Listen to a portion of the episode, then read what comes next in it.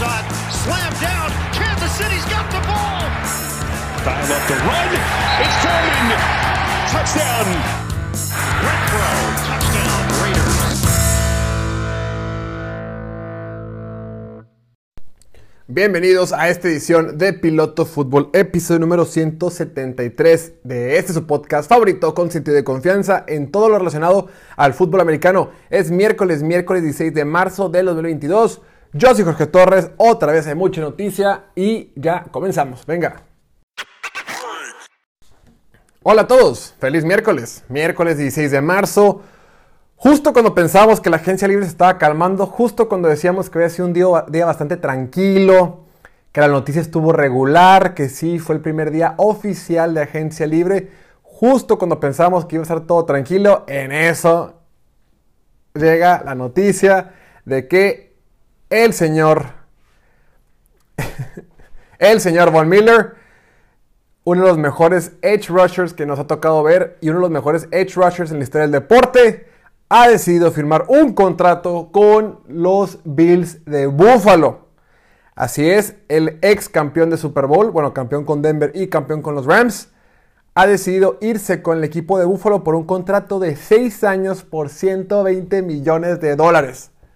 Así como lo oyes, 6 años, 120 millones de dólares. Con 53 millones de dólares garantizados. Falta ver un poquito más de detalle del contrato. Falta ver algunos aspectos de cómo se va a ir este, prorrateando ese pago. Sin embargo, por lo pronto, Von Miller se va al norte, al noreste de Estados Unidos, con un equipo contendiente para ganar el Super Bowl el próximo, la próxima temporada de 2022. Oye, tanto que se hablaba de que Von Miller decía, lo veíamos en, las, en, las, en, los festivales, perdón, en los festejos de los Rams, que sí, vamos a regresar a todos, queremos otro Super Bowl, no sé qué. De repente llega este Brandon Bean, el gerente general de, de Buffalo, le dice, compadre, aquí tengo 120 millones de dólares, ¿te vienes o qué? ¿Jalas o qué? ¿Te pido Uber o qué? Y así, el ex jugador de Broncos, el ex jugador de los Rams, ahora va al noreste de Estados Unidos para sumarse a un equipo que está metiendo todas las fichas al centro que quiere ganar un Super Bowl, sí o sí. Mira, fíjate, qué bueno que nos esperamos un poquito más para grabar este podcast porque neta, o sea, porque o sea, las noticias pasan en cualquier momento y probablemente ahorita, mientras estemos grabando, probablemente también pasó, pase alguna otra noticia o quién sabe, pero bueno, por lo pronto lo que más, la que más ha sonado el día de hoy, por mucho, es lo de Von Miller. Ahora, co comentaba con unas personas que me decían, oye, pero son seis años, cuando termine su contrato va a tener 39. No creo que juegue hasta los 39 un jugador como un edge rusher. Y hay dos temas. Número uno, pues hoy en día no hay que, no hay que desconfiar de los jugadores de la NFL. Hoy están hechos de forma diferente y pueden jugar hasta más años. ¿no? Ya creo que cada vez más con los avances de la tecnología, el conocimiento que se tiene, el rendimiento del cuerpo van avanzando y cada vez vemos a más atletas de alto rendimiento jugar y, participar del deporte hasta más alta edad. Sin embargo, además de eso, esa es una. Y Von Miller pues es un super atleta. Pero el otro tema es que muchas veces estos contratos los hacen muy largos porque entre más largo sea, más flexibilidad tienen los equipos para jugar con, con el tope salarial. Acuérdense que el tope salarial es cómo le hago para organizar el contrato de todo mundo. Que el todo mundo en mi equipo tiene diferentes, diferentes plazos de contrato. Unos tienen un año, otros cuatro, otros dos, otros cinco, lo que sea. ¿Cómo le hago para que en ese determinado año le pueda pagar a todos por debajo del tope salarial y aún así seguir, se, seguir este, eh, pagándoles el, el contrato, cumpliendo con, el, con, la parte que les falta del contrato, ¿no? Entonces, un contrato de más tiempo te permite ser más flexible. Lo que sí está raro es que, pues bueno, a Von Miller le van a pagar un monto garantizado de, de 53 millones de dólares, pero vamos a ver, igual y se retira, igual y cuando se retire puede llegar a una negociación y demás. Pero así lo es. ¿Qué tal esta defensiva de Búfalo? Esta defensiva de Búfalo que había perdido a Levi Wallace, el corner que se fue con, con el equipo de Pittsburgh. Un, una buena contratación la que hizo Pittsburgh en ese caso. Buffalo, listo. También ya tiene a Ryan Saffold. Entonces, vamos a ver qué tal. El equipo de Buffalo se pone mucho más competitivo. Y bueno, ya hablando, habiendo hablado de lo de, de lo de Von Miller, también tenemos que hablar de la otra contratación importante que vimos el día de hoy si no hubiera pasado de Von Miller, la contratación que más llamó la atención, sin lugar a dudas, tuvo que haber sido lo que hizo los Raiders.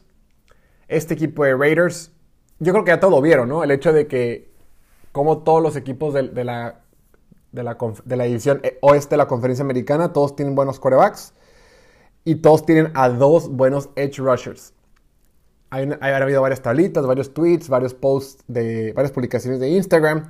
Pero bueno, ahora los Raiders firmaron a Chandler Jones, este veterano edge rusher, un contrato de 50, 51 millones de dólares por tres años.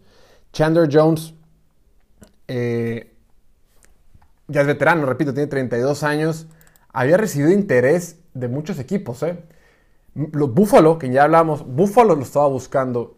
Buffalo que está en este, en este, en este momento de, de querer empujar todas las fichas al centro. Buffalo buscó a Chandler Jones, no se pudo, se fueron por otro casi casi la misma generación. Jets también lo estaba buscando. Ahorita Jets requiere, tiene muchísimas necesidades y obviamente por eso Jets también lo buscó. El equipo de Niners también tenía interés y el equipo de Indianapolis tenía interés. En todos, en todos tiene mucho sentido. Indianapolis forzosamente requiere otro, de otro pass rusher. Eh, pero el que me llamó mucho la atención fue el de San Francisco. Porque mira, San Francisco pues ya tiene obviamente a está Rick Armstead.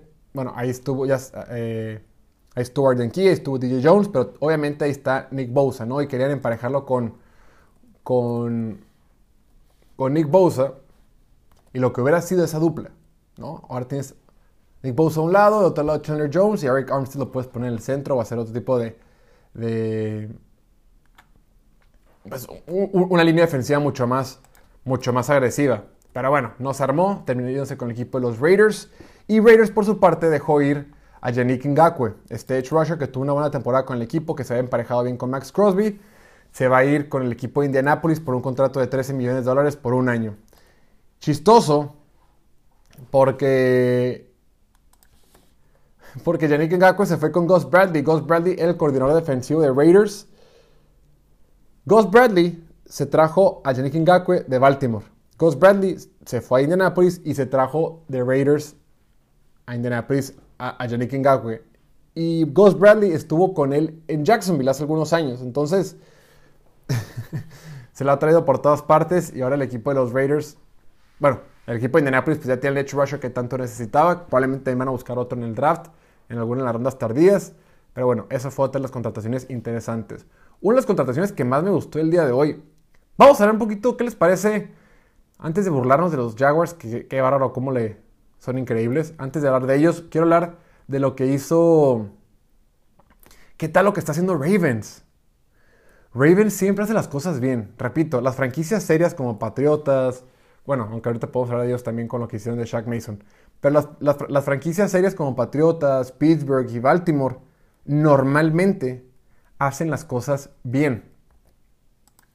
Por lo general draftean bien, por lo general no sobrepagan, por lo general eh, no cometen estupidez en, agencia libre. Entonces, vamos a ver.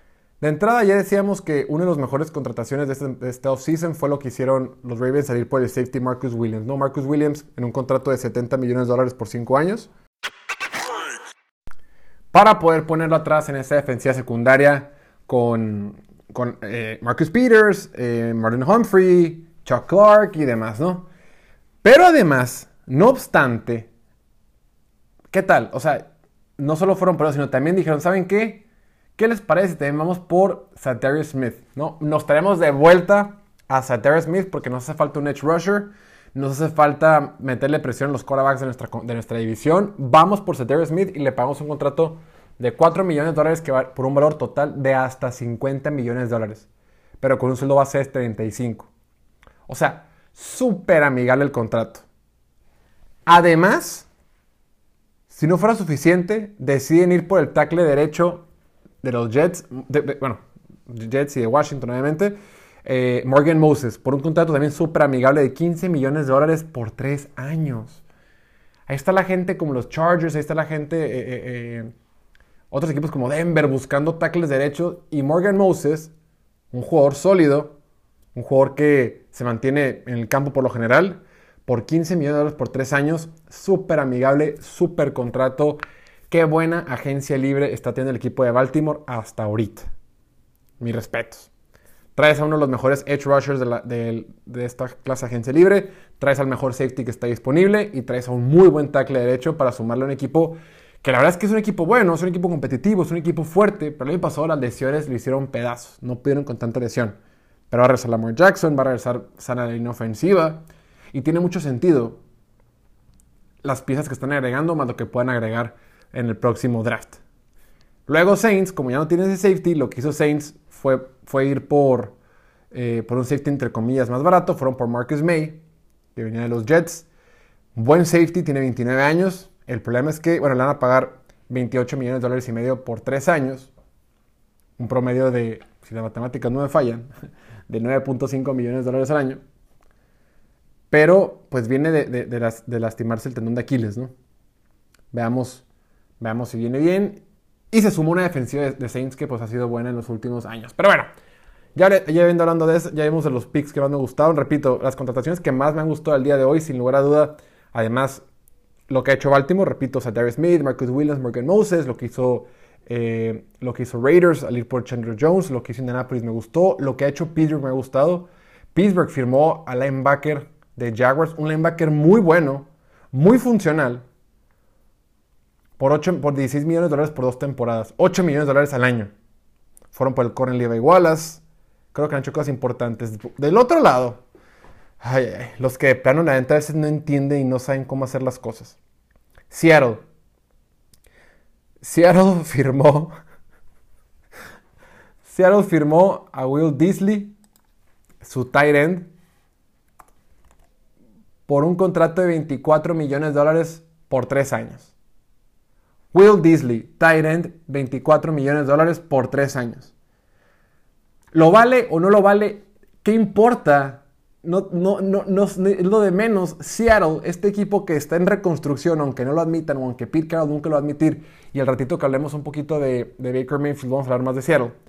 Pero Seattle tiene tantas carencias, tiene tantos huecos, tiene huecos en la línea ofensiva, tiene huecos en la línea defensiva, tiene huecos en los linebackers, tiene huecos en el perímetro. No tienen coreback. Y están preocupados por pagarle a Will Disley, güey. Cuando ya tienes a Noah Fant, que es un Tyrant claramente superior a Will Disley, que te lo trajiste porque soltaste a Russell Wilson. Ya tienes a Noah Fant, que ponte a buscar línea, ponte a buscar mejores defensivos, ponte a ver si puedes conseguir un coreback o hacer lo que sea. Will Disley fue su contratación que tuvieron el día de ayer. En fin, y claro, hoy se firmó oficialmente. Y luego del otro lado, entre otros equipos que les el ridículo, ¿qué tal lo de Jacksonville? Ya ayer, no si ayer o antier, les dimos su respectiva, pues les dimos respectiva lata, ¿no? Hablando de, cómo se equivocan y que siempre la riegan y demás. Más allá de que creo que le pagaron un poquito de más a Brandon Scherf, el talento está ahí, pero pues un jugador que estaba lastimado y es inconsistente, pero bueno, le pagaron lo más que se le pagado a un Guard. Más allá de que sobrepagaron por Christian Kirk. ¿Qué tal, qué tal lo que dijo Trent Balky, el gerente general, el día de hoy? Escuchen esto. Trent Balky, el gerente general que todo mundo odia en la NFL, que los coaches, que los jugadores, que todo mundo odia en la NFL, que yo no entiendo por qué sigue teniendo chamba, decidieron ir por Darius Williams el corner que estaba con el equipo de los Rams. No, Darius Williams, un corner funcional, un corner bien. Le van a pagar 10 millones. 30 millones de dólares por 3 años. O sea, un promedio de 10 millones de dólares al año. Caro, poquito. Razonable para agencia libre y, y como están las cosas, sí. Válido totalmente. Sin embargo, Trent Bulky, en rueda bueno, no sé si fue en rueda de prensa o, fue o por Zoom, empieza a explicar de que no, nos gusta mucho Darius Williams, es un muy buen corner, es un buen corner que puede jugar por dentro o por, o por fuera. Mira, vean, véanlo aquí, vean esta jugada cómo puede cubrir muy bien en el slot a Christian Kirk. O sea, estás diciendo que vale la pena traerte a Darius Williams porque, puede, porque pudo cubrir al receptor por el cual pagaste una millonada, Christian Kirk. Esa es la lógica. Eso explico, dicen, Mira, nuestro corner es muy bueno. Pudo cubrir al receptor que le acabamos de pagar un dineral. Oye, güey. Ponte las pilas. Pero bueno, eso fue lo que pasó. Yo creo que fue un día de agencia libre bastante extraño. Más tranquilo. Van a seguir cayendo buenas noticias. Turn Armstead sigue ahí disponible en la agencia libre. Hay un par de jugadores que todavía pueden contratar los equipos, pero de veras a veces son los equipos ejemplares, ¿no? Unos equipos como Baltimore haciendo las cosas bien, Pittsburgh haciendo las cosas bien, Tampa Bay haciendo las cosas bien. Y luego tienes a los Jacksonville Jaguars y tienes estos equipos que toman decisiones que simplemente pues no, no entendemos. Pero bueno. Y bueno, el otro tema que queríamos comentar el día de hoy era, no podemos dejar pasar este, esta, este episodio del podcast el Piloto Fútbol, su podcast, con, ¿cómo es su podcast favorito con sentido de confianza en toda relación al fútbol americano. Sí, de la situación de Baker Mayfield. Baker Mayfield, quarterback titular del equipo de Cleveland, quien fue seleccionado con la primera selección global del draft hace cuatro años. El día de ayer, déjame checar, sí, el día, bueno, hace 21 horas, exactamente, el día de ayer, publicó en su cuenta de Instagram una carta donde agradece a los fans por, pues, le agradece por ser los fans y por todo lo que lo han apoyado. Mismo día que la directiva de Cleveland se reuniría con Deshaun Watson. Ya hemos comentado el día de ayer que, Cleveland es de los equipos, eh, los candidatos para hacerse los servicios del quarterback, bueno, el pronto ex quarterback del equipo de Houston. Más allá del tema legal, más allá de las broncas que va a tener por todo lo que fue acusado, Cleveland lo está buscando y Baker Mayfield dice, oigan, ¿Y, yo qué onda, no? Bueno, no dice eso, pero eh, publica una carta donde simplemente le agradece a los fans eh, por los cuatro años en lo que ha estado ahí, por todo el apoyo, dando a entender que, que, la separación entre Cleveland y Baker Mayfield es inminente. Ya sea que Deshaun Watson llegue con Cleveland o no, probablemente Baker Mayfield no vuelva a jugar una sola, una sola jugada más con el equipo de Cleveland. Nunca, ¿no? Pero bueno, veamos, veamos qué es lo que, es lo que hay. Ayer comentábamos que sin lugar a dudas Cleveland podría ser un muy buen destino para un coreback como Deshaun Watson. ¿no? Tiene, una, tiene una directiva seria, tiene una, un equipo de coaches serios, tiene buena línea ofensiva, buen corredor, buena defensiva, unas cuantas estrellas y demás. Y sin lugar a dudas, Cleveland es un destino importante que le podría atraer a un coreback como Deshaun Watson. La pregunta es, ¿qué va a tener que pasar más bien, ¿qué va a pasar con Baker Mayfield? ¿O, qué va, o, por qué está trabajando así Cleveland? Cleveland se ha dado cuenta que para ganar en la NFL necesitan un quarterback mejor.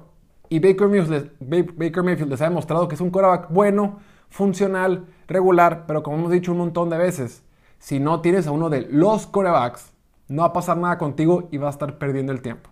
Si no tienes un plan para adquirir a uno de, los, de los quarterbacks, pues en el Inter vas a estar ahí cachando cacahuate. Entonces Cleveland no se iba a mover solo por Carson Wentz, no se iba a mover por alguien como Kirk Cousins, no se iba a mover por alguien como Derek Carr, independientemente de que te guste o no, o por Jimmy Garoppolo como tal. Porque no significan una mejora importante o, verdaderamente significativa por encima de lo que ya tienes con Baker Mayfield. Sin embargo, por eso no se habían movido.